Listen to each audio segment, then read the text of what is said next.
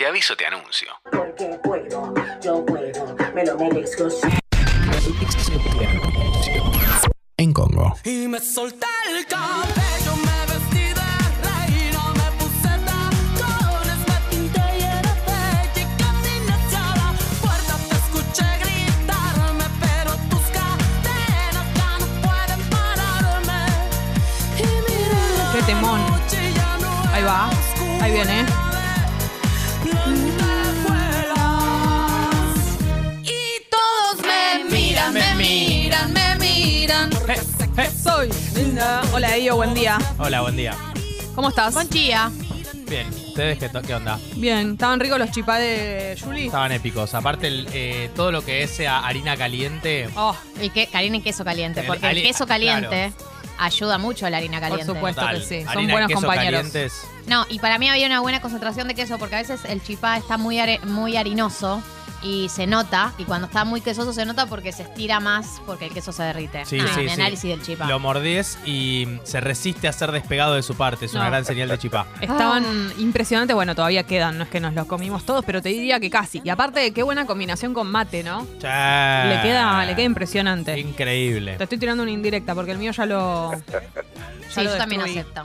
Bueno, eh, estamos escuchando este temardo. Todos me miran. Sí. Gloria Trevi es, ¿no? ¿A qué se debe? A que mm, vamos a hablar de mm, una especie de defensa de la vida privada. Me encanta. ¿Te gusta? Sí. Luc Ferry es. eh, mm, ¿Se acuerdan que hablamos de él? Es un filósofo francés que fue ministro de Sí, Francia. sí. Sí. Y es fue- un ministerio. Hizo un o sea, que primero fue ministro de Educación y dijo, "Mm, siento que no, no, no sé si me estoy arreglando con esto. Y después le armaron un ministerio tipo, a partir de ahora vas a chequear que el país pueda seguir siendo increíble. Sí, Ministerio medio ladri, pero Sí. muy de filósofo. sí. Bueno, la cuestión este es Luke Ferry. Y su, y su mm, libro se llama Amor y Familia, una, un alegato en defensa de la vida privada. Y es interesante porque uno lo. porque lees la tapa y decís, voy a leer a mi ley. Y. Por no. la cuestión, vos lo, lo decís como por lo, Por eso lo el conservador. amor y la familia. Claro, por- Claro, y porque tiene, y porque crees que es como todo un gran ale- ¿Cuál es el planteo del tipo, no? ¿Cuál es el planteo básico? Em, no hay más esta data de patria, Dios, revolución, ¿no? Estos valores así enormes que ordenaron a la- al mundo durante mucho tiempo y que por, la, por lo que la gente se sacrificó, no existen más. Las grandes o- creencias. Claro, esas grandes creencias, y si existen, nadie está dispuesto a sacrificarse por ellas. ¿Es eso una mala noticia? Dice, no. La respuesta es el, el spoiler. ¿Cuál es la, cuál es la idea que, que va a plantear el chabón que me parece que es una vuelta interesante a cierto individualismo que hay hoy en el mundo?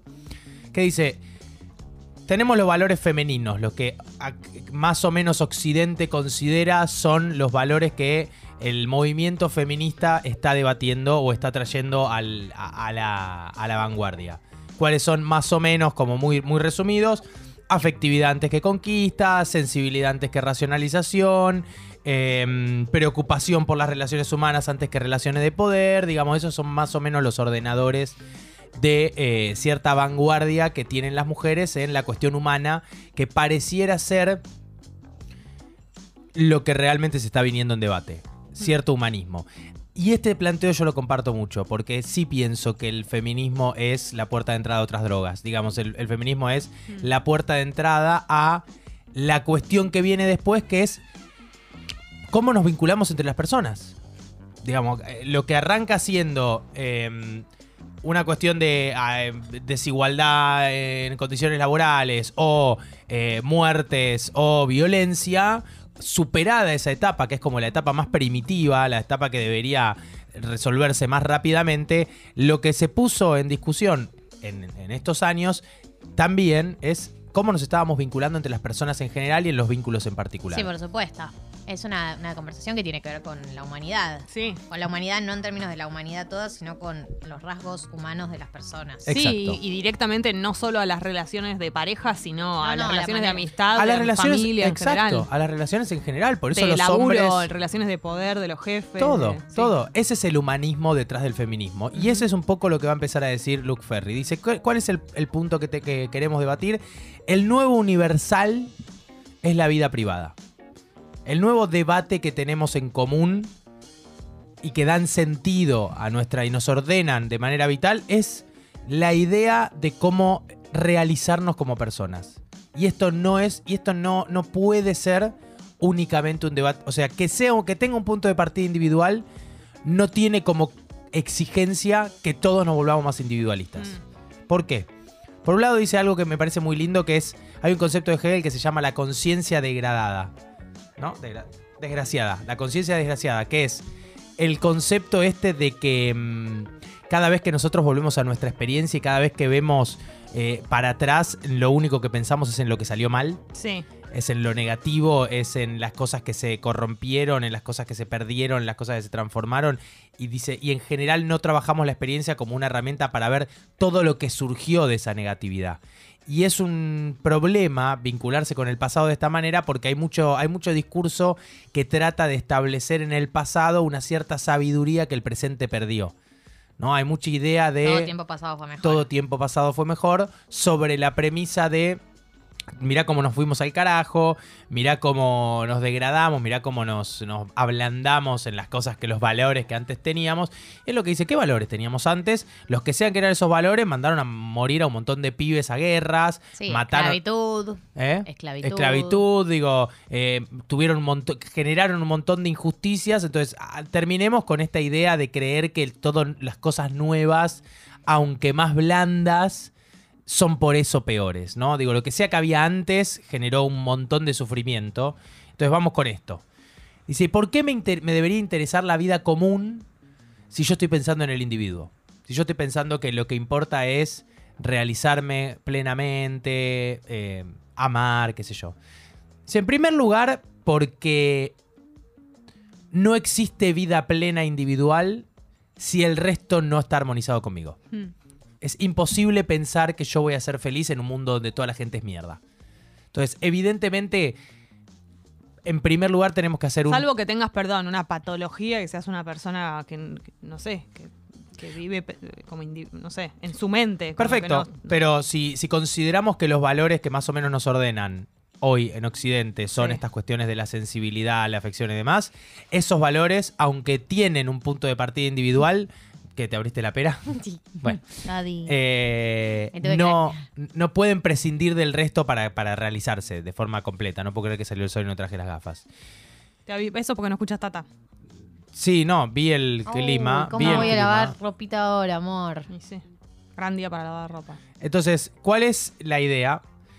Que esta individualización que tenemos se convierta en una especie de nuevo universal.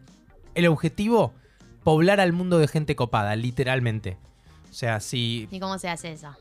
pensando en, en que estos son nuevos valores universales y en que hay que poner recursos del del Estado, los valores del feminismo o los valores de este cierto humanismo, y que es razonable poner todos los recursos del Estado. O sea, si antes las personas se sacrificaban por la patria, lo que debería pasar es que ahora la patria se sacrifique para que el individuo se pueda realizar.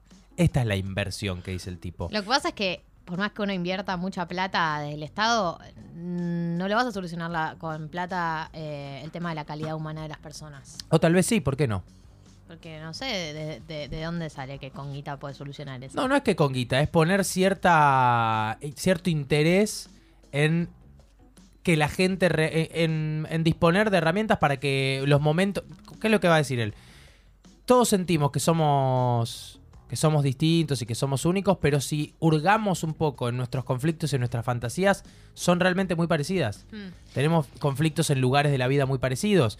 eh, en la- las relaciones amorosas, en cagarle la vida a nuestros hijos o no, en eh, qué hacer con, con- con los últimos años de nuestra vida. Sí, eso hace que también no- nos juntemos con gente. O sea, las cosas que tenés en común eh, son las que te, te acercan. Por eso tenemos grupos de pertenencia. Porque Pero- nos pasan más o menos las mismas cosas. Eso ni hablar, y si vas todavía un poco más lejos y agarras, no sé, un promedio de adolescentes, las fantasías que tienen las, las personas, por lo menos de Occidente, digamos, son muy similares también. Sí, por supuesto, pero yo lo que digo es la calidad humana de una persona eh, tiene que ver también mucho con eh, en dónde se crió, con quiénes se crió, en qué ámbitos, digamos. Bueno, pero él lo que dice es, eh, ¿por qué a mí me importa que mis hijos vayan al colegio, por ejemplo? Si yo estoy pensando en que lo único que quiero es que ellos hagan su vida y se realicen como individuos, ¿por qué los mandaría al colegio? ¿Qué me da el colegio? Y una manera de integrarte en la sociedad de manera más o menos armónica. Exacto. Te quedas afuera. Y ese no. es el punto. No, y aparte ese es el punto. En el colegio es un gran lugar para crear y para disponer que todos empecemos a poner en común la forma de socializar y de Obvio, civilizarnos. pero eso es una discusión ideológica, no de guita, porque es que en el colegio no, No, no. pasen cosas A o B, Igual tiene que ver con discusiones ideológicas de la educación, como vamos al caso de que hubo reciente acá, de la escuela donde censuraron el cuento de Casiari porque decía pija culeteta, o el de, el de Dolores... Ay, me olvidé el apellido, el libro Come Tierra, porque que habla de una chica que se vincula con los femicidios, porque también había una escena de sexo, digo, como que ahí intervienen valores morales. eh, y por ahí un, Pero un yo no me refería a plata igual, eh, con lo anterior. No era una cuestión de plata lo que él estaba, lo que estaba yo queriendo decir. ¿Y ¿Qué estabas queriendo decir? Que, que hay que disponer de, de los recursos del Estado para ordenarlos detrás de estos valores, que son los nuevos valores que eh, organizan el sentido de la experiencia en la vida. Claro. Y que no hay derrota. Primero, no hay derrota en, en decidir que los nuevos valores son ser más sensibles o eh, entender cómo vincularnos o buscar cierta plenitud individual y que ya no sea Dios, la patria la religión. Y segundo, poner a esos valores como los valores de relevancia no quiere decir ceder la vida pública. No quiere decir convertirnos todos en individuos aislados. Quiere decir entender que hay un nuevo universal que es el universal del individuo que se realiza. O sea, es la universalización de mi propia individualidad, de mi Mm. vida plena. ¿Y cómo se vincula esto con la vida privada? Esto, que el nuevo, que ya no hay un universal organizador externo, ya no hay un dios, una patria, la religión, la revolución. Lo que hay es la vida individual, lo que nosotros consideramos que es lo mejor o lo, lo- lo- lo idealmente mejor para, la- para realizar la vida individual, es la nueva cara de la vida en común. O sea, el individuo le nuevo- puso cara. norte. Claro, el, indi- el- el- el norte individual le puso una cara a los valores universales. No es que los excluyó, Hmm. no es que los sacó, no es que los dejó afuera. Los, los- los materializó. Queremos tener un mundo de gente más copada. Este es nuestro nuevo universal. También pasa, me parece, ¿no? Como cuando empezás a escuchar historias individuales de personas, también son una muestra, re obvio esto, pero como una muestra de lo que también está pasando. Viste que, no sé, nosotros, por ejemplo, nos pasa acá cuando leemos mensajes, cuando es un mensaje por ahí de alguien que está diciendo algo, pero es una problemática de algo que le está pasando a mucha gente. Como que a veces los casos individuales de una persona aislada ya te están hablando y a veces tenés la sensación de, no, bueno, esto le está pasando a una persona. Pero muchas veces es el, como, el trailer de lo que le está pasando a un montón de gente. Lo ves eso. en amigas prestadas. Gente completamente random que te manda cosas que todos escuchamos. Sí. Y esto es lo que él quiere decir. No, no están tan lejos los problemas que tenemos como para pensarnos tan separados del resto. Entonces, evidentemente, la plenitud individual es un norte para el desarrollo universal. Y también es cierto que es absurdo pensar que la manera de ser más felices se va a resolver exclusivamente trabajando de a uno. Digamos, pensar que el desarrollo individual liquida la discusión eh, de la vida en común es no entender cómo se desarrolla esa vida individual. ¿Se entiende esto que digo? Sí. Sí, se entiende. Bueno. Todos me miran, Bueno, y en minutos eh, retomamos eh, los últimos mensajes de amigas prestadas. Se viene peloteros para adultos y Peloteros, como, que son, como que son muchos. los peloteros para los adultos. Peloteros para adultos. Peloteros para adultos.